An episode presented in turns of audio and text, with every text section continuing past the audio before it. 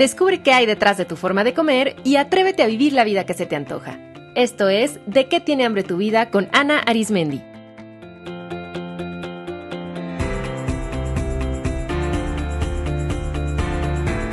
Este es el episodio 168, Nutrición Incluyente con Raquel Lobatón.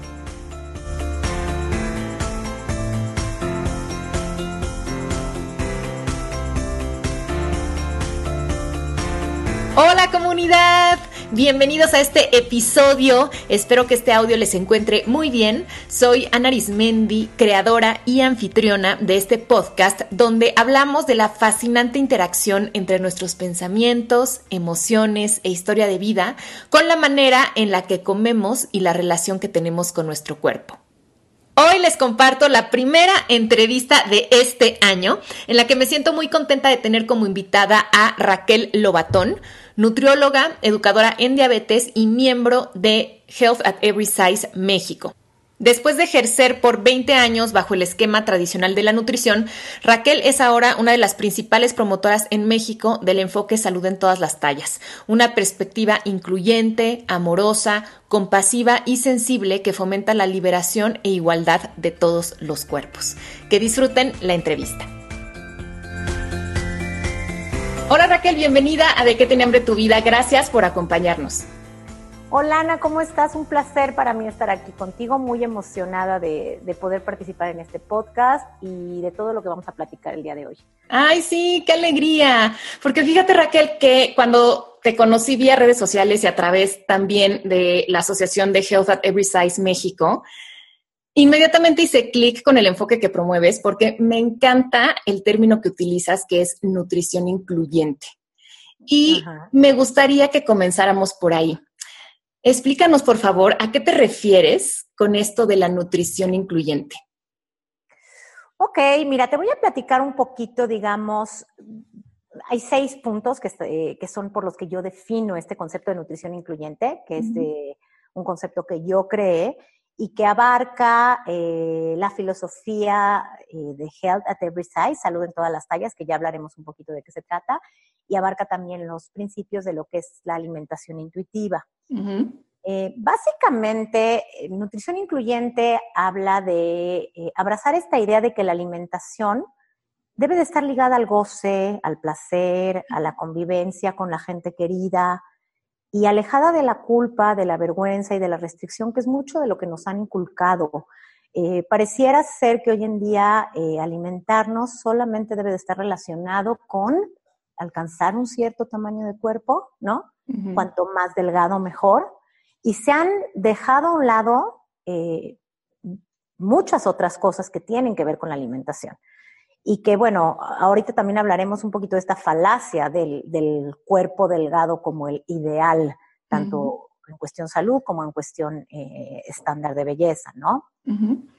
Este, ese sería el primer punto. Eh, también la nutrición incluyente lo que pretende es eh, volver a conectarnos con esta idea de que los buenos hábitos de alimentación tienen repercusión en muchísimas áreas de nuestra vida, que es lo que te decía, que no se relacionan con un cambio en el tamaño del cuerpo.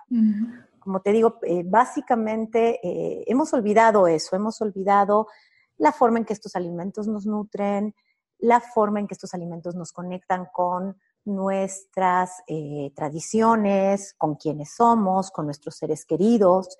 Y pareciera que hoy en día eh, eh, tuviéramos que estar basados nada más en la cantidad de nutrimentos que tienen los alimentos, ¿no? Esto se le llama nutricionismo, o sea, se ha reducido a los alimentos nada más por el contenido nutricional que contienen y dejando a un lado todo lo demás. Y ahora que comentas estos dos primeros puntos, qué relevante se me hace comentarlos justo ahora en el mes de enero, que es la época del año en el que muchísima gente, y no nada más, digamos, público en general, profesionales de la salud, se centran en esta idea de hay que hacer ahora una dieta para perder peso y un poco también con el discurso de te pasaste durante las fiestas, durante diciembre y ahora es momento de volver a meter a tu cuerpo en, en un régimen alejado totalmente de lo que acabas de decir, de la salud y del gozo. Claro, totalmente. Y, fomentando también, eh, a mí lo que me, molesta un poco de este discurso es fomentar la culpa, ¿no? Esto que dijiste, te pasaste, eh, es, todo el tiempo eh, hacernos sentir que no tenemos control, que tenemos poca fuerza de voluntad, que debemos de estar atenidos a reglas externas para comer, que eso es algo que a mí me llama muchísimo la atención, porque digo, este asunto de aprender a comer, ¿no? Que la gente dice, es que necesito aprender a comer. ¿En qué momento como seres humanos nos olvidamos de cómo comer? claro. ¿No? O sea, ¿por qué tenemos que aprender a comer? Eh, eh, comer es un acto básico, primitivo de supervivencia del ser humano.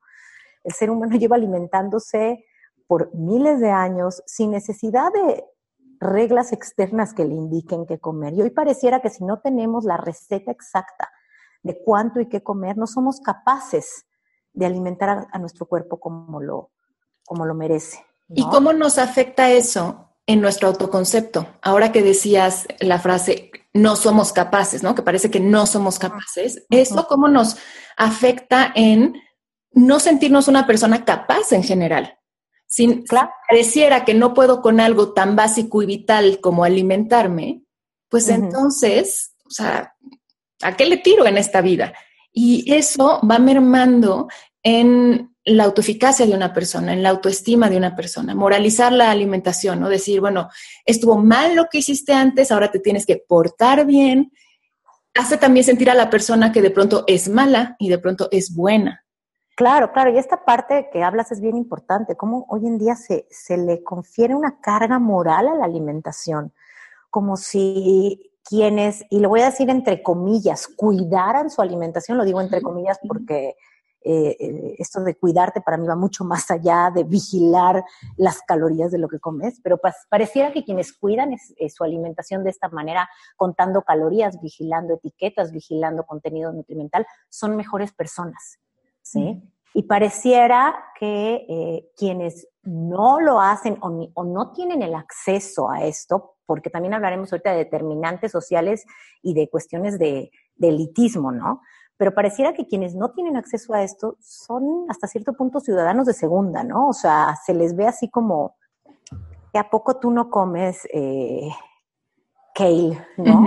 Sí, sí, sí, sí. ¿No? O, cómo que te vas a comer unos tacos, ¿no? ¿Cómo que te vas a comer unos tacos, no? Esto que se llama el food shaming. El food shaming es avergonzar al otro por lo que, por lo que come, ¿no? Y, está tan normalizado. estamos, nos sentimos con tanto derecho de entrometernos con el plato del vecino, ¿no? Sí. Con hacer juicios sobre lo que el otro come y aparte sobre lo que el otro come y aparte pareciera que todo mundo es dueño de la verdad, ¿no? De una verdad, ¿no? Entonces puedes encontrar quien te dice que los lácteos son venenos, veneno y de ahí no lo mueves, o el que te dice que el gluten es lo peor que puedes comer, o el que te dice que el azúcar es eh, adictiva. Y entonces cada uno está en su creencia defendiendo estas, estos discursos con una certeza, ¿no? Y una... y entonces hay una, eh, eh, imagínate en el, en el consumidor promedio, ¿no? Esta desorientación, ¿no? De, bueno, ¿a quién le hago caso? Y finalmente siempre quedo mal. Claro. Porque dejo de comer gluten, pero entonces otros me dicen que no, que eran los lácteos, entonces dejo los lácteos, pero otros me dicen que no, que la proteína animal. Claro. Y finalmente está siempre esta sensación de no lo acabo de hacer bien y regresamos a lo mismo y no soy capaz de hacerlo. O sea, tengo que tener estas reglas o estas instrucciones desde afuera para que me digan eh, que sí o que no debería de comer. Y creo que por eso eh, estos dos primeros puntos que nos comparte sobre la nutrición incluyente es que son tan esenciales que ahorita pensé, no me parece increíble que los tengamos que poner como una nueva propuesta cuando es la esencia de, de cómo y por qué y para qué comer. O sea, para gozarlo, para sentir placer y no solamente el sensorial de comer, sino el placer, tú decías algo muy importante, de conectar con la familia, conectar con la cultura, conectar con el momento. Y lo segundo, conectar con mi salud. ¿No? O sea, poner a la salud como en el centro de, esto. Claro, claro, claro. Y ahorita que, ahorita que pasemos a otro punto, hablaré un poquito también del, peso que se le da a la alimentación eh, sobre la salud. Me encanta. Que también me parece que es magnificado. Pero bueno, si quieres, vamos eh, pasando al, tercer punto, el tercer punto eh, del que yo hablo es de, la, de celebrar la diversidad corporal. Mm. Y esto sí tiene más que ver con los principios de Health at Every Size, salud en todas las tallas, ¿sí? que es un movimiento mundial que tiene fuerza, en, mucha fuerza en otros países, ahí eh, tiene fuerza en Estados Unidos, en Australia, en Canadá, en Reino Unido, entre otros. Y en nuestro país, afortunadamente, este año se crea Salud en todas las tallas, eh, movimiento al que eh, pertenezco con, con, mucho orgullo. Lilia Graue lo crea.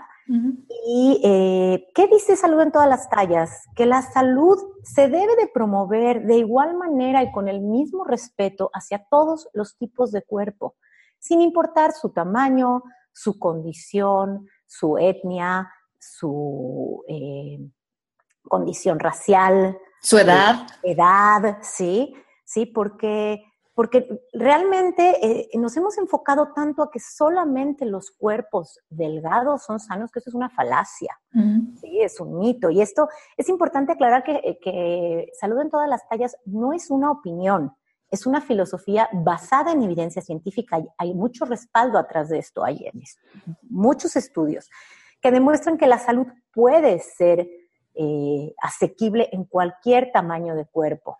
Me refiero a tamaños más grandes, quizás en, los, en el espectro más bajo eh, de, peso, sobre todo cuando hay un trastorno de la conducta alimentaria, ahí tenemos que tener cuidado porque esa es otro, otra historia, pero los cuerpos grandes, pueden ser cuerpos muy sanos, ¿sí? Porque la salud no está en el tamaño del cuerpo nada más, ¿sí?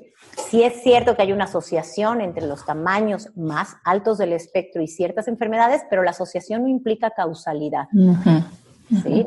No necesariamente es este exceso de grasa lo que causa la enfermedad, hay muchos otros factores, como son la discriminación y el estigma que viven las personas que habitan cuerpos más grandes, ¿sí? Raquel, ahora que explicas esto, que por cierto me encanta que puntualices que salud en todas las tallas no es como una opinión, sino es un enfoque basado en evidencia, con lo que ahorita estoy explicando. Quisiera pedirte si nos pudieras también comentar sobre el famoso índice de masa corporal, porque también a raíz de eso y de la clasificación que viene, ha surgido mucho esta cómo se ha ligado tanto como el índice de masa corporal y la salud de manera errónea. Claro, claro. Pues mira, te platico un poquito. El índice de masa corporal eh, fue creado por Ketelet hace más de 200 años, que él era un físico, no era un médico, y se crea con, em, con finalidad estadística nada más descriptiva de una población. Es la, la, eh, la industria farmacéutica la que establece puntos de corte arbitrarios, ¿sí? Para determinar las categorías, ¿no? La categoría de peso normal, bajo peso, sobrepeso, obesidad grado 1, grado 2, grado 3. Eh, y, y, de alguna manera lo que hace este índice hoy en día es patologizar ciertos tamaños de cuerpos, porque no es cierto que quienes estén arriba de la categoría arbitraria de normopeso necesariamente ya estén enfermos ni en riesgo de enfermedad. De hecho, eh, esto es algo que mucha gente no sabe, pero quienes están en la categoría de sobrepeso tienen una mayor esperanza de vida que aquellos que están en normopeso. Wow. Sí. Sí, wow, porque no lo sabemos. No lo sabemos. No lo sabemos, no lo sabemos. Eh, algo bien curioso también, en 1998, de la noche a la mañana, creo que fue el 98, pero no estoy segura, pero fue por ahí, en los noventas, eh, em, se decide cambiar este punto de corte, el que pasa de, peso normal a sobrepeso, se decide reducirlo, ¿sí? pasarlo de 26 punto y cacho, no me acuerdo exacto el dato, a 25 movido por una iniciativa de, la industria farmacéutica que estaba comercializando un, medicamento para bajar de peso. Claro, entonces de la noche a la mañana ya tenían muchísimos más clientes. Sí, claro, de la noche a la mañana millones de personas en el mundo amanecieron con sobrepeso sin haber ganado un gramo. ¿Sí? Pero la, qué irresponsabilidad, porque la preocupación que le genera a una persona que obviamente desconoce esto y va a su médico y le dice, ¿sabes qué? Ahora resulta que estás en sobrepeso, en obesidad y supuestamente ahora tienes más riesgo. qué terrible, ¿no? Qué terrible, sobre todo si no se toma en cuenta una valoración integral de la salud. Claro, y ese es un problema también eh, triste en la comunidad médica, porque eh, eh, no, no digo que en todos los casos, pero sí en muchos casos se da en muchos médicos un trato distinto a las personas con cuerpos grandes. Por supuesto. Y no se les valora de la igual, no se les valora ni se les revisa ni se les hace chequeos igual que se les hace a una persona delgada, porque automáticamente se asume que el problema de salud tiene que ver con su, con su peso. Entonces, la receta inmediata es baja de peso y todo se arregla. Y, y muchas veces eso ha llevado a malos diagnósticos. Claro. Claro, porque porque hay gente que, digamos, no se les hacen las pruebas pertinentes por pensar que tiene que ver con una cuestión de peso y, hay, y al final se encuentran eh, cosas que podrían haber aparecido desde la primera consulta si se tenía el mismo cuidado que se tiene con un paciente delgado. Y a mí me gustaría agregar que además esto también afecta no solo a las personas con un cuerpo grande, sino afecta a todos, porque también si asumimos que delgado es igual a sano, entonces, por eso muchas personas que supuestamente están, del, lo que se dice, ¿no? Delgadas o con un, dentro de eh, lo que se diría normopeso en el IMC, pueden ser personas que se confíen y digan, pues, ¿para qué voy al médico? O que no se hagan ciertas pruebas porque están en normopeso. Entonces, al final eso afecta a toda la población. Claro, claro. Y también un poco de veras ponernos a ver cómo se juzga a las personas de peso grande, de, de cuerpos más grandes, en cuanto a conductas, ¿no? Porque tú puedes ver a una persona delgada que fuma, que no, no, no, no duerme bien, quizás toma alcohol, quizás eh, come eh, de manera desorganizada y nadie hace un juicio sobre su salud. Pero con las personas de cuerpo grande, basta con que veas, lo veas comiendo un helado para decir, ¿cómo puede ser? Con razón sí, con razón no cuida su salud, no se quiere, ¿no? No, este, y aparte, esta, esta, este asumir el, el, que la persona es gorda porque quiere, ¿no? Como si, eh, eh, eh, que eso también es algo bien importante, el peso. Eso es otro mito. El peso está determinado por innumerables factores que no están bajo nuestro control. Así es. ¿Sí? Gran parte de, estos factores tienen que ver con genética, con factores ambientales, tienen que ver con ciclos de ganancia y pérdida de peso. Uno de los eh, principales efectos secundarios de las dietas es la ganancia de peso. De eso ahorita hablamos un poquito más, pero las dietas provocan que cada vez que vuelvas a subir, subas un poquito más como medida de protección. Entonces, la gente que habita en cuerpos más grandes, generalmente, no digo siempre, es gente que se la ha pasado toda la vida a dieta subiendo y bajando. Y lo que sí está comprobada es que estos ciclos de subida y bajada de peso generan eh, mucho más estrés, mucho más estado de inflamación, que sí merma la salud, mucho más que permanecer en un peso alto toda la vida. Y desde el punto de vista psicológico también es súper desgastante. Y yo también diría que quizá, aunque es más difícil de medir, pero también a largo plazo el estar en, este ciclo de dieta exceso, dieta exceso, dieta exceso toda la vida, genera también, em, sí, esto, o sea, un desgaste emocional, un desgaste mental tremendo, que también la persona, eh, o sea, obviamente e, eso le va digamos, le va afectando a, la larga. 100%, Ana, y por eso te decía que este asunto, que es otro de los puntos que también te toco, este asunto de pensar que la salud depende casi, porque así pareciera, ¿eh? casi exclusivamente del tamaño de nuestro cuerpo y de lo que metemos a nuestra boca diariamente, porque así se magnifica hoy en día, ¿no?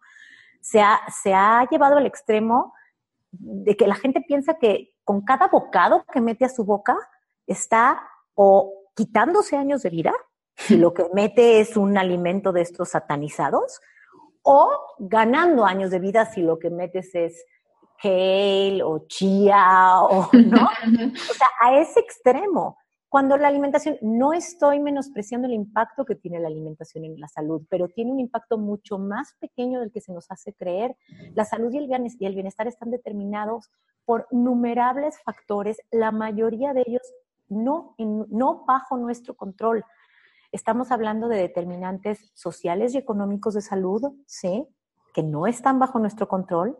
Estamos hablando de determinantes emocionales que tú hablabas, Perdón, pero la obsesión por comer saludable no puede ser saludable. Claro. La ansiedad que te genera, el estrés que te genera, estar contando calorías o estar revisando etiquetas o estar pensando que cada cosa que te metes a la boca te puede matar, eso no puede ser saludable. Sí, también eh, nuestro, uno de, hay un estudio que habla de que el mayor predictor de longevidad en una población se vio que eran los lazos sociales.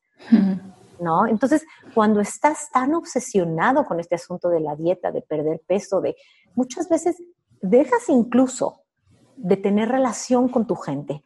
Tratas, evitas ir a eventos sociales porque tienes miedo a enfrentarte a la comida, porque no quieres que te vean comer en público, ¿sí? Y todo esto va mermando la salud en vez de exaltar la salud. Raquel, y ahora que dices esto, también como el, esta discriminación hacia diferentes tipos de cuerpos también nos afecta en lo social, porque mucha gente se siente tan avergonzada de su cuerpo que eso también le impide compartir. O sea, ¿cuántas personas han dejado de ir a la playa, por ejemplo, ir a fiestas, porque se sienten avergonzadas que su cuerpo no es adecuado para ese tipo de eventos? Entonces, todo este tipo de obsesión con, con, la comida y con un solo tipo de cuerpo, o sea, eso sí afecta a nuestra salud, no el cupcake que me voy a comer ahorita en la tarde, ¿no? Ya sí lo vemos, digamos, como en algo mucho más macro. Claro, exacto, es ver el macro, porque totalmente, totalmente, eh, eh, tú has de estar familiarizada igual que yo con el enorme sufrimiento que hay detrás de esto. O sea, yo ahorita te voy a platicar un poquito cómo llegué acá, pero lo que me movió fueron estas historias de dolor terribles que hay detrás de esta persecución constante hacia el cuerpo ideal. ¿sí? El cuerpo ideal entrecomillado, porque obviamente no creo yo que exista un cuerpo ideal pero, pero definitivamente la gente, como dices, eh, come a veces escondidas, justamente porque se sienten juzgados por las miradas de los demás, eh, prefieren a veces ya no salir, eh, como dices, dejan de hacer cosas, que esa es otra parte también que determina nuestro bienestar y nuestra salud, nuestra parte intelectual, creativa, profesional, y a veces ocupa tanto espacio en la mente esta parte de la comida y esta parte del cuerpo, que de verdad pacientes que me dicen, no puedo pensar en otra cosa, no me puedo concentrar. Hubo una paciente que me decía que estaba haciendo su doctorado y no podía concentrarse porque en todo lo que pensaba en, en el día era en comida, porque estaba en una, en una restricción. Claro, fíjate que una vez una paciente también me comentaba y obviamente ella lo decía con mucho sufrimiento, con mucha culpa. Recientemente había tenido a su bebé me dijo, es increíble que no puedo disfrutar a mi bebé porque en lo que estoy pensando es en el baby weight y en el baby fat y en en qué momento, ya sabes, esta frase de voy a recuperar a mi cuerpo. Totalmente. Yo subí un post hace poco que habla de eso, ¿no? Recuperar tu cuerpo como si el cuerpo se hubiera ido a algún lado. ¿A dónde, no? ¿A dónde se fue? Aparte, tu cuerpo estaba creando el milagro de la vida, ¿no? Y entonces pareciera que tenemos eso, recién dadas a luz, un plan. O sea, tenemos permiso para crecer durante nueve meses y después, olvídate, se te acabó la, la licencia, ¿no? Tienes que regresar cuanto antes a tus jeans y se les aplaude cual valientes o cual héroes a quienes logran estar en sus jeans a los ocho días o a los quince días, ¿no? ¿Qué mérito? ¿Por qué? ¿No? Y, aparte, y sin saber, ¿a costa de qué? ¿Y a costa de qué? Claro, ¿a costa de qué? Entonces, este tercer punto de la nutrición incluyente, qué importante, celebrar la diversidad corporal. Celebrar la diversidad corporal. Bien. Sí, sí, sí, y entender que los cuerpos vienen en envases diferentes, así como hay cuerpos altos, bajos, morenos, blancos, negros, pelirrojos, hay cuerpos grandes. Así es, es la naturaleza humana y esto nos enriquece. Y todos pueden ser saludables y todos tienen derecho a la salud y derecho al amor, derecho a la convivencia, derecho a ocupar un espacio y a ser vistos. Totalmente. Y bueno, aquí también un problema serio lo tiene la industria de las dietas, obviamente, que es una industria que genera 66 billones de dólares anuales y que le conviene tenernos avergonzados de nuestro cuerpo y queriendo alcanzar este cuerpo ideal, ¿no? Y, este, y de alguna forma eh, nos hace sentir todo el tiempo que no somos suficientes. Sí, nos tienen así como un conejo atrás de la zanahoria, ¿no? Tratando de, de alcanzar este, este cuerpo perfecto. Y por eso este, este enfoque se vuelve realmente pues como activismo, o sea, los que estamos en esto, realmente también hacemos activismo porque estamos alzando la voz, pues contra, contra esto tan grande, ¿no? Contra estas industrias tan grandes, porque es la industria de las dietas y la de la moda y la de la cosmética y la de miles de cosas. Totalmente, esto es política, Ana. Es política. Es política, es activismo político, definitivamente, porque muchas veces me dicen, ay, sí, qué fácil lo dices tú, yo soy delgada, ¿no? Porque para ti es muy fácil aceptar tu cuerpo. Digo, no, no se trata nada más de que uno acepte su cuerpo, por eso estamos haciendo un movimiento político fuera. Estamos peleando porque haya representatividad de otros cuerpos en los medios, que, que se vean como cuerpos aspiracionales, cuerpos de todos tamaños. Porque es terrible si tú te fijas en las películas, en las series de televisión, siempre el gordo es visto como el cuerpo de la persona débil o floja o buleada o el gordito simpático, ¿no? No tenemos eh, modelos aspiracionales, bueno, cada vez afortunadamente más, pero en eso estamos, o sea, estamos haciendo una lucha constante por los dos frentes. Una, empoderar a las personas en el cuerpo que tienen hoy en día. Y dos, la más fuerte es allá afuera, ¿no? Tratando de, que todos podamos ser más compasivos y amorosos con la gente, tenga el tamaño de cuerpo que tenga. De acuerdísimo, de acuerdísimo. Bien, Raquel, y entonces ese era el punto tres. El punto cuatro el punto cuatro es liberarse de mitos y tabúes con respecto a toda esta parte de alimentos milagros, superfoods, fórmulas mágicas, alimentos satanizados. O sea, la comida es comida. ¿Sí? Este, hay una frase que me encanta de eh, Jan Chosenbay, que es la, eh, la creadora de Mindful Eating, que dice algo así, no me la sé de memoria, pero algo así de, he acabado, en, en, lo que respecta a alimentación, he acabado por no tomarme muy en serio cualquier aseveración eh, que se hace sobre, cierto, sobre los alimentos, ¿no? O sea, incluso si es publicada en, un, en una revista científica, tanto como si es producto de mi propia mente. Dice, la comida es solo comida, el resto son juegos mentales. La comida es comida. Sí. O sea, eh, ya esta, esta idea de que tenemos que comer solo, como te decía, ciertos alimentos para poder acceder a una salud o, al bienestar, aparte de que me parece una, una, corriente, esta corriente salutista que se le llama, eh, una corriente sumamente elitista, porque si vemos el whole picture, ¿cuánta gente tiene realmente acceso a nivel mundial a estos productos, ¿no? A comer salmón y luego ponerle a su smoothie camu camu, ¿no? Exacto, o sea, entonces estás hablando de una visión de la salud sumamente elitista, ¿sí? Y entonces este salutismo lo que hace, como te digo, es apanicarnos, ¿sí? Se aprovecha de nuestro miedo a morir, ¿no? Porque todos tenemos miedo a morir. Y entonces te hace creer que si no consumes sus productos, entonces te vas a morir muy pronto.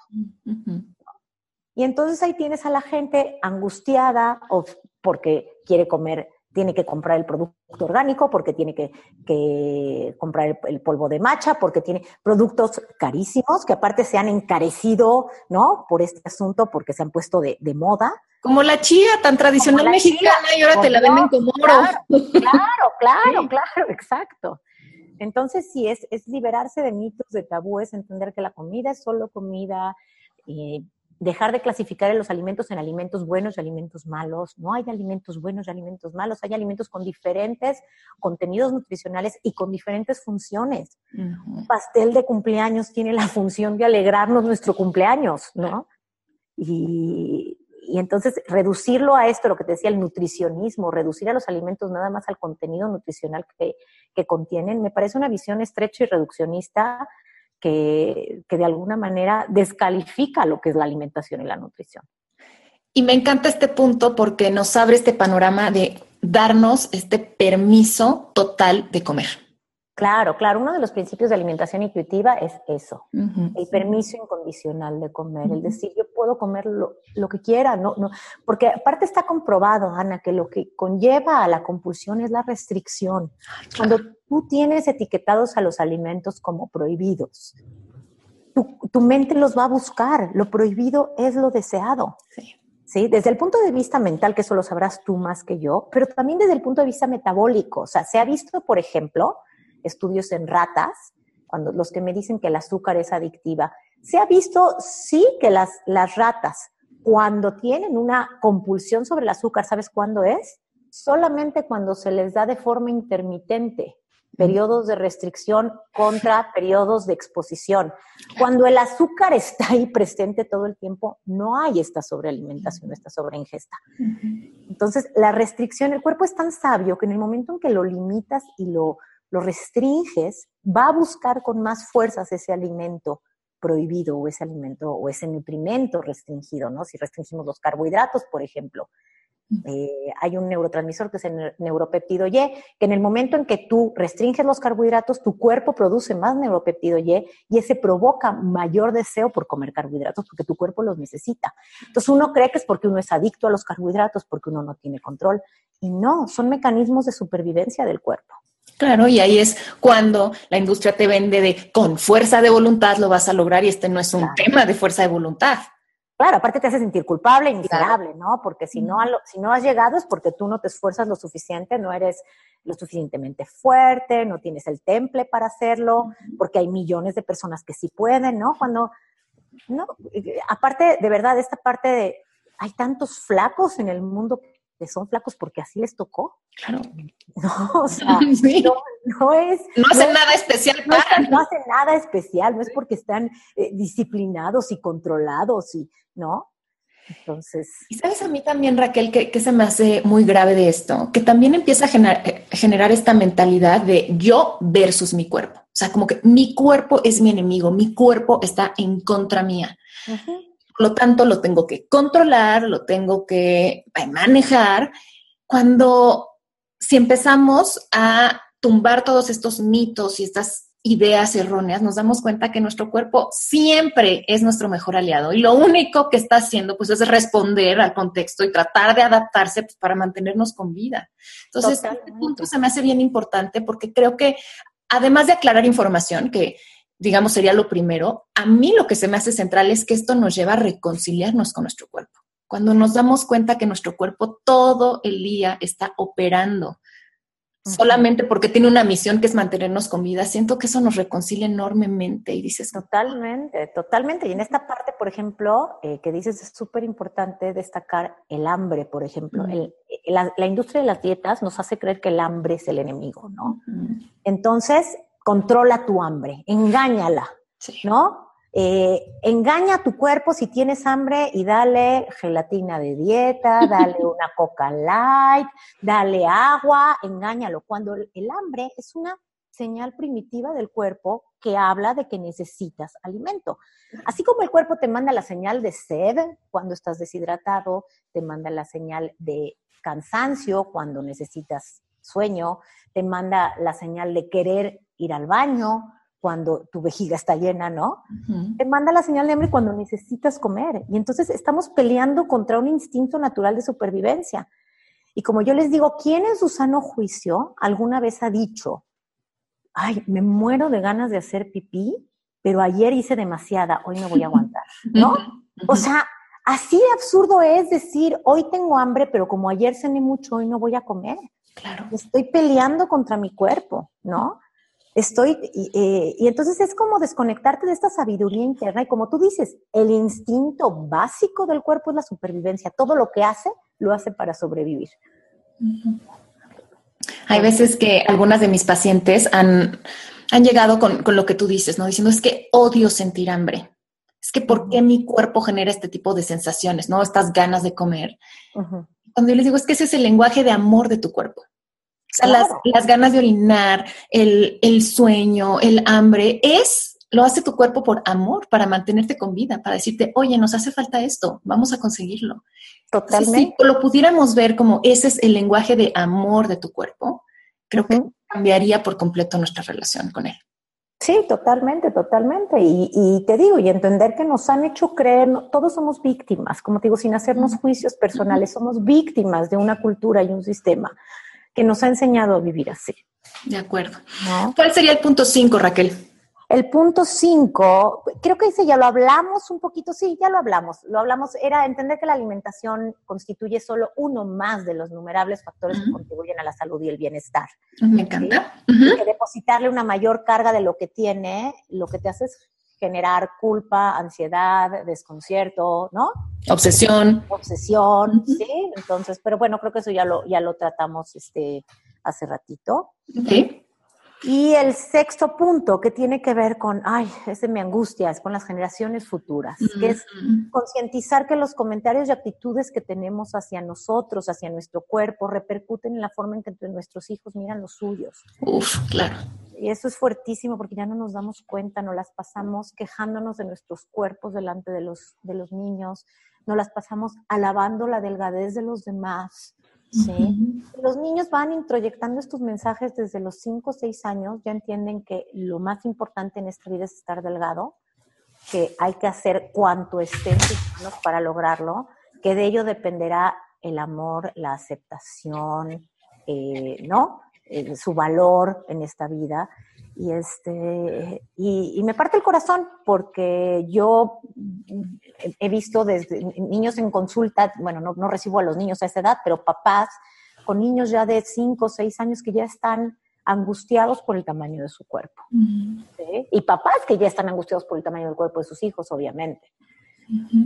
Entonces, este, sí es como empezar a sembrar las semillas para que por lo menos las próximas generaciones crezcan en este sentido mucho más sanas, más libres, eh, más este, empoderadas, ¿sí?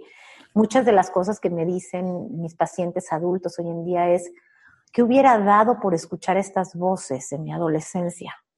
Que alguien me hubiera dicho, que alguien se hubiera acercado a decirme que mi cuerpo no estaba descompuesto, que no tenía yo por qué arreglarlo, que yo no tenía por qué reducirlo de tamaño.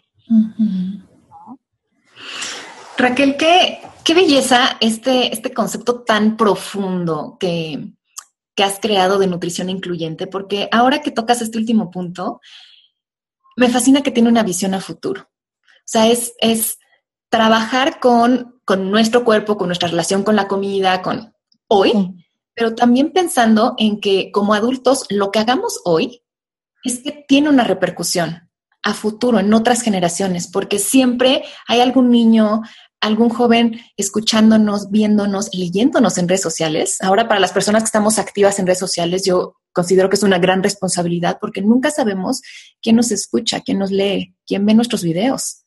Totalmente. Y el impacto que podemos tener ahí. Claro, claro, con que tengas un seguidor, ya, estás, ya estás influenciando la vida de alguien. Ahora, en tu presentación comenté a, inicios del episodio que, bueno, tú por 20 años ejerciste la nutrición tradicional, como todo mundo, ¿no? Claro. ¿Y, cómo fue que te empezaste a involucrar en estas nuevas corrientes de salud en todas las tallas, de confianza corporal, etcétera, hasta crear nutrición incluyente?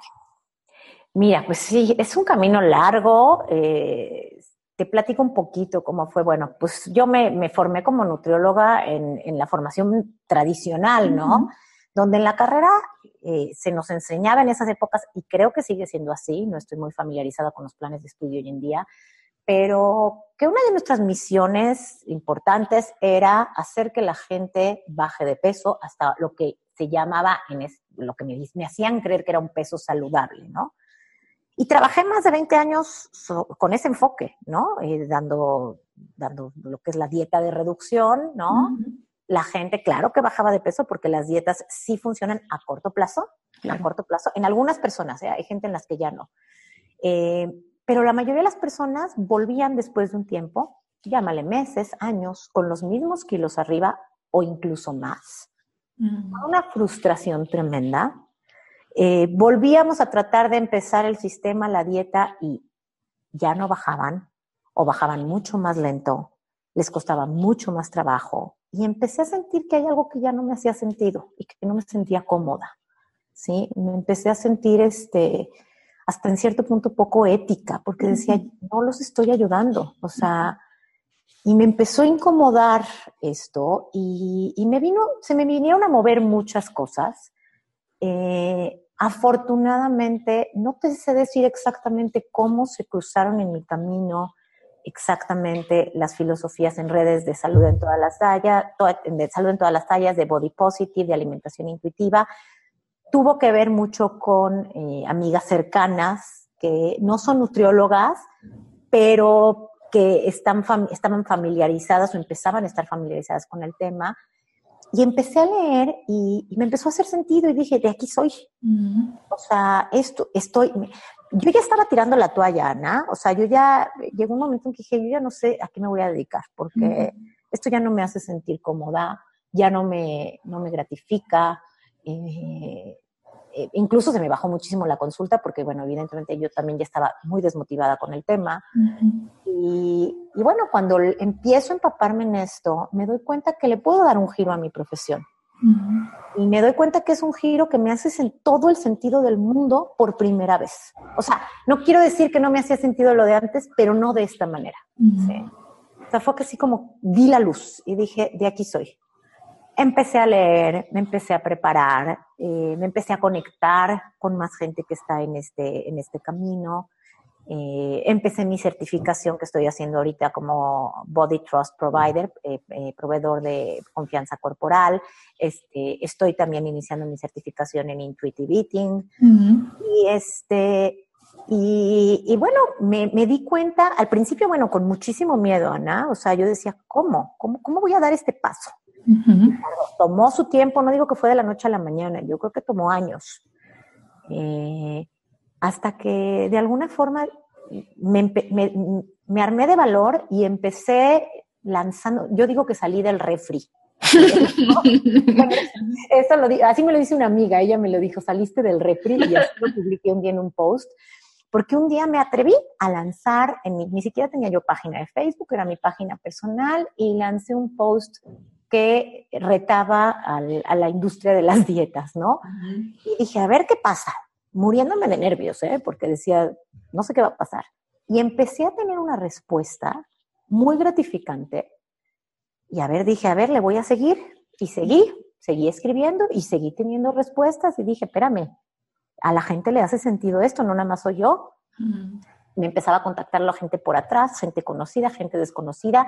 Oye, le estás poniendo nombre y palabras a lo que he sentido siempre, pero no sabía cómo expresar. Y, este, y bueno, a raíz de eso, eh, este año fue un año de explosión, ¿no? Creo mi página de Facebook, creo mi Instagram, creo, apenas este año, ¿eh? esto es relativamente nuevo, creo mi, mi, sitio, mi página web, empiezo con todas estas certificaciones que te platico y, y hoy en día me siento eh, más que satisfecha con la forma en que estoy eh, llevando a cabo mi profesión. Te agradezco enormemente que nos compartas de esta manera tan, tan sincera, tan abierta, tu proceso y tu experiencia, porque te hice esta pregunta justamente porque nos escuchan muchísimos colegas que son nutriólogos y que están en ese momento de que que tú decías muy bien, o sea, que ya no se sienten cómodos con la práctica, digamos, convencional que han llevado hasta ahora, pero les da miedo dar ese paso, o cómo lo hago, o híjole, si no me cae ningún paciente, o sea, todo ese, ¿qué, qué van a decir mis colegas?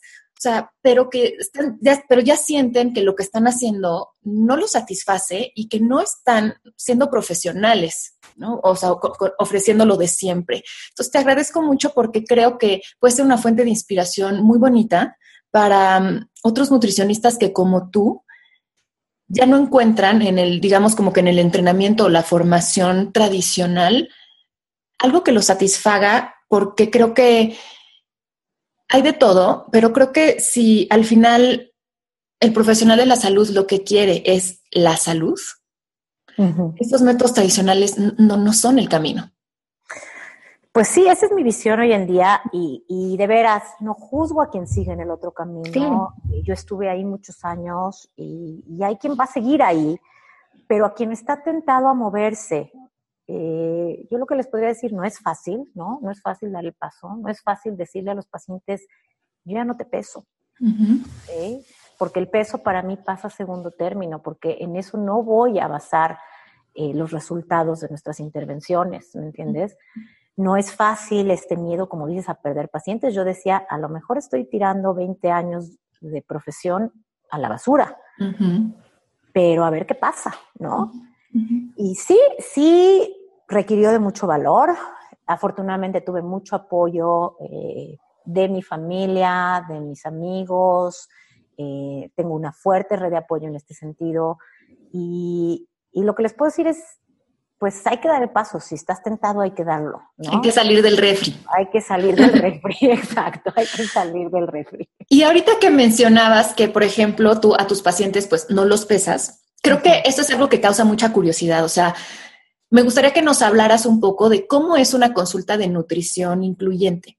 Ok, sí. cómo es, diferente, digamos, de la consulta que todo mundo conoce, porque creo que es muy normal que tanto pacientes como nutricionistas pues, sientan esta incertidumbre y esto de, bueno, esto está nuevo que ya ahora cómo es. Claro, bueno, esa es la pregunta que me hacen todo el tiempo. ¿Pero qué? ¿Sigues dando consulta? ¿Qué haces? O sea, si ya no los pesas, ¿qué les haces? ¿No? Es como... ¿Y qué crees? Mis consultas hoy son mucho más largas, mucho más intensas, ¿sí? Eh, mucho más enriquecedoras que antes.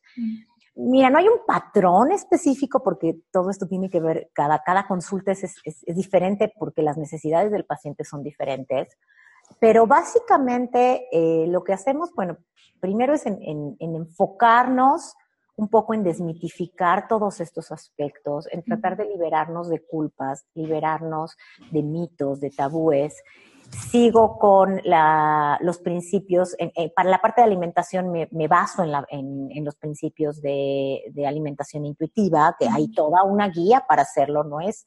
O sea, mucha gente cree, que esto es el, sistema de manda todo a volar, ¿no? O sea, ¿a qué? Ya voy contigo que me vas a decir que coma lo que quiera, pues ya para qué voy, ¿no? O sea, no, es mucho más profundo que eso. Eh, tiene que ver con reconectarte con tus señales internas de hambre y saciedad, volver a distinguirlas. La mayoría de mis pacientes que han vivido a dieta tantos años ya ni siquiera saben cómo se siente el hambre o cómo se siente la saciedad. Ya muchas veces no saben ni qué les gusta comer. Cuando les digo, a ver, vamos a platicar, ¿qué, podemos, qué, te gustaría desayunar? No, pues ya no sé. O sea, llevo tantos años desayunando, desayunando claras con espinaca, con tortillas de nopal, que ya no sé qué me gusta. ¿no? A una, una paciente me decía, eh, qué maravilla poder ir al súper a comprar alimentos que me gustan. Porque tengo años de ir a comprar lo que venía en la lista. Pero lo triste fue acá la semana que entra volvió y me dijo, Raquel, no supe qué comprar. Ya no sé qué me gusta. O sea, tan triste, ¿no? Sí. Entonces, bueno, tiene que ver con esto, con sanar, con reconectarte con tus señales. ¿Qué, otros principios tiene Intuitive Eating? Rechazar la mentalidad de dieta, eh, liberarte de, culpas. Ahora también hay una parte de nutrición importante, no, estamos, eh, como te digo, no es el, el, sistema de manda todo a volar y come lo que se te antoja. Es diseñar planes, diseñar estrategias personalizadas en base a las necesidades de cada paciente. Claro, me gusta mucho que es, uno, regresar a la salud y a la sabiduría del cuerpo nuevamente al centro. No es nada más como que el objetivo es el peso, sino a ver, ¿qué nos está diciendo tu cuerpo ahora que necesita? Entonces, si llega alguien con, oye, sabes que tengo una colitis terrible, tengo migrañas constantes, hoy tengo un sarpullido que no me explico, ese tipo de, es trabajar desde ahí. O sea, como tú dices, sí se va a trabajar la nutrición y sí se pueden dar recomendaciones de, ah, bueno, a ver, a ver, si tienes un problema digestivo, vamos a experimentar esto. claro. Quitando del centro el y cuánto pesas y además cuenta todo lo que comes y lo que dices, lo permitido y lo no permitido, eh, los alimentos libres y los que no. Entonces, es como más de, a ver, ¿qué nos está diciendo tu cuerpo en general? Sí, claro. Y de alguna forma, de veras, liberarte. La parte básica es liberarte del peso. Eso es importantísimo porque estamos tan acostumbrados a que el resultado de las intervenciones nutricionales se debe medir casi exclusivamente, no digo exclusivamente, pero casi exclusivamente en el peso. Y hoy en día yo con mis pacientes monitoreo, por ejemplo, el que piensen ya menos en comida, ¿sí? Niveles de energía, niveles de saciedad, el que no lleguen a niveles de sobre saciedad, ¿no? Sobre alimentación, bajan muchísimo sus niveles de atracones, digamos aquellos que tienen atracones, baja la ansiedad por la comida y todo eso son beneficios. O sea, mucho más que lo que es bajar medio kilo o 700 gramos en una semana, ¿no? Sí, es mejorar tu relación con, con la comida, que yo siempre digo que nuestra relación con la comida es digamos que simboliza también mucho cómo es nuestra relación con muchas otras cosas. Entonces, si mejoramos nuestra relación con la comida, yo también lo que he visto en consulta es que de manera como automática y casi sin que esa sea la intención inicial, es que mejoran mucho nuestra relación con la vida. Porque lo que mencionábamos en otro punto de la entrevista, si yo dejo de eh, invertir tanta energía mental en pensar en la comida, puedo invertir esa energía en otra cosa, en aprender algo nuevo, por ejemplo. O si ya no tengo miedo de mostrar a mi cuerpo, entonces puedo hacer más y convivir más. Claro, totalmente, totalmente. Hoy justamente eh, eh, vi a una paciente que me decía que a raíz de esto, cómo ha mejorado su, su relación de pareja sus lazos sociales con sus amigas, porque antes ya no salía con las amigas porque no quería exponerse a comida, me, explicó. O sea, ¿cuántas cosas se pueden acomodar y mejorar con esta liberación? ¿Sí? Otra amiga, otra paciente que me decía que, por ejemplo, para ella este asunto de liberarse de los plazos, porque siempre ella tenía plazos, ¿no? Es que para la boda de tal tengo que estar para la vacación. entonces, y se le iban yendo los días y nada más generaba ansiedad porque no llegaba a lo que se había propuesto, ¿no? Entonces, el dejar de tener plazos, ¿sí? El dejar de tener reglas, entonces, medir los resultados en otras áreas. Fíjate que ahorita que dices eh, eh, esta anécdota de tu paciente, recuerdo mucho también a una paciente que, que me decía que algo que le encantó es que dejó de esperar a tener X cuerpo o X talla para vivir y empezó a vivir ahora. Y eso se me hace una belleza inmensa. ¿Cuánta gente está como en stand-by? O sea, no están viviendo porque están en stand-by a, cuando adelgace, a cuando sea talla no sé qué, y se están perdiendo de la vida porque la vida solo ocurre hoy. Claro, claro. Y a la vida, perdón, pero le importa un carajo cuánto peses. Totalmente, y, es, y, tu peso no te, define. Y, algo, y algo bien importante y, duro de escuchar, pero son datos, datos duros, el 95% de la gente que pierde peso lo vuelve a recuperar. Y de ese 95, dos terceras partes suben aún más de lo que habían bajado como un mecanismo de defensa del cuerpo, porque el cuerpo entiende la dieta, eso, eso es bien importante aclararlo. El, el, cuerpo entiende una dieta o una restricción como una escasez de alimentos. El cuerpo no sabe que lo estamos haciendo de forma voluntaria porque los estándares del siglo, de belleza del siglo XXI son absurdos. Que estamos locos. sí, exacto. El cuerpo entiende que se acabó la comida. Nuestro, nuestro genoma está programado para sobrevivir a hambrunas. Entonces, para el cuerpo esto es una hambruna. Entonces el cuerpo desata mecanismos internos que lo que tienden a hacer es almacenar cada vez más. Entonces, en el momento en que termina este periodo de inanición, leas entre paréntesis, rompemos la dieta, el cuerpo detecta que hay nuevamente alimento disponible y dice, voy a volver a, recuperar lo perdido, más un poquito más, por si vuelve a haber otro periodo de inanición próximamente.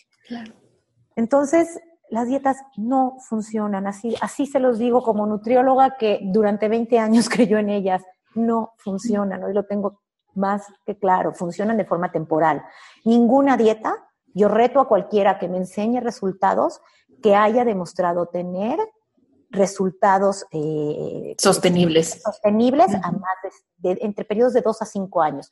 Nunca, no ha habido ninguna que demuestre tener más. Entonces, este, ¿vale la pena? O sea, esa es la pregunta. ¿Vale la pena la restricción para estar temporalmente en un peso más bajo y luego regresar al peso, a un peso mayor todavía? Y esta frustración constante. Claro. Raquel, para todas las personas que quieren probar este enfoque diferente de aprender a nutrir a su cuerpo y, de, y relacionarse con él desde otra postura, Dinos, por favor, platícanos sobre tus servicios y tus datos de contacto. Con muchísimo gusto, Ana. Pues bueno, doy consultas tanto presencial como online. Estoy en el Distrito Federal. Eh, me pueden contactar a mi celular, que es el 55 19 48 82 59. También estoy en Facebook como Raquel Lobatón Nutrición Incluyente en Instagram como Raquel Lobatón, nada más una sola L para que lo encuentren porque la, L, de Raquel y Lobatón se comparten.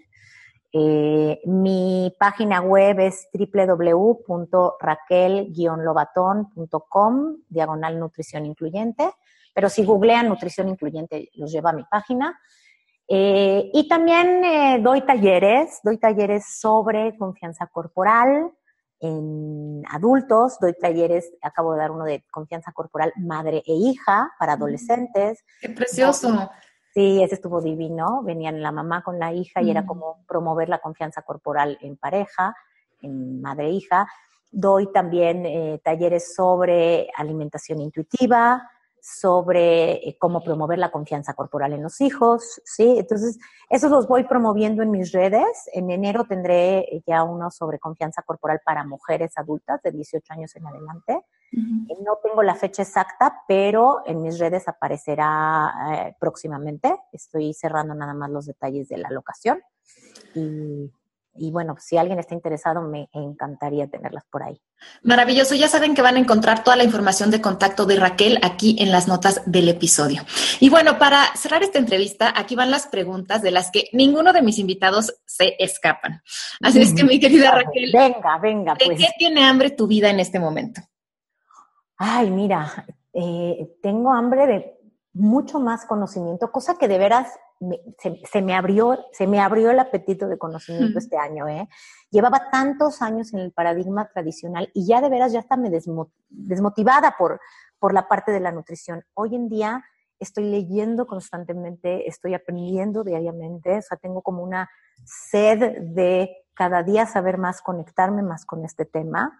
Eh, estoy eh, también con hambre de crecer más esto, llevarlo a otro nivel, eh, seguir con talleres, pláticas, la parte educativa me está entusiasmando mucho, que era algo que no hacía yo antes, yo nada más daba la consulta, esta parte de los talleres, eh, conferencias, que me, han invitado ya a varias conferencias, voy a estar también ahorita en un, en enero en un seminario de resiliencia. Entonces, esta parte educativa me está, me, entusiasma muchísimo. ¿Y cuáles dirías que son tus formas favoritas de nutrirte? Ay, tengo un montón, Ana. bueno, sobre... Estudiar ya vimos que es una. Estudiar es una. Obviamente mi familia, mis hijos, mi marido, eh, bueno, me alimentan diariamente. Aparte han sido mis, mis compañeros en esto, ya mis hijos alucinan eh, cada vez que empiezo a hablar, ya, ma, ya no lo sabemos. Eh, mis amigos y amigas que me han, que, bueno, que, me, que nutren mi vida todo el tiempo, ¿no? Eh, me nutro también de, me encanta correr, soy corredora desde hace muchos años. Este año también hice mi primer triatlón, que fue maravilloso, sí. Entonces, y el ejercicio me nutre mucho y esa es otra parte importante, o sea, el ejercicio nunca lo veo como el método para quemar calorías o reducir el tamaño de mi cuerpo. Lo, lo veo como eh, esta maravillosa forma de sentir mi cuerpo, de mover mi cuerpo, de energetizarme, de fortalecerme. Este, me nutre muchísimo, sobre todo cuando puedo correr al aire libre, es así como medicina para, para el alma.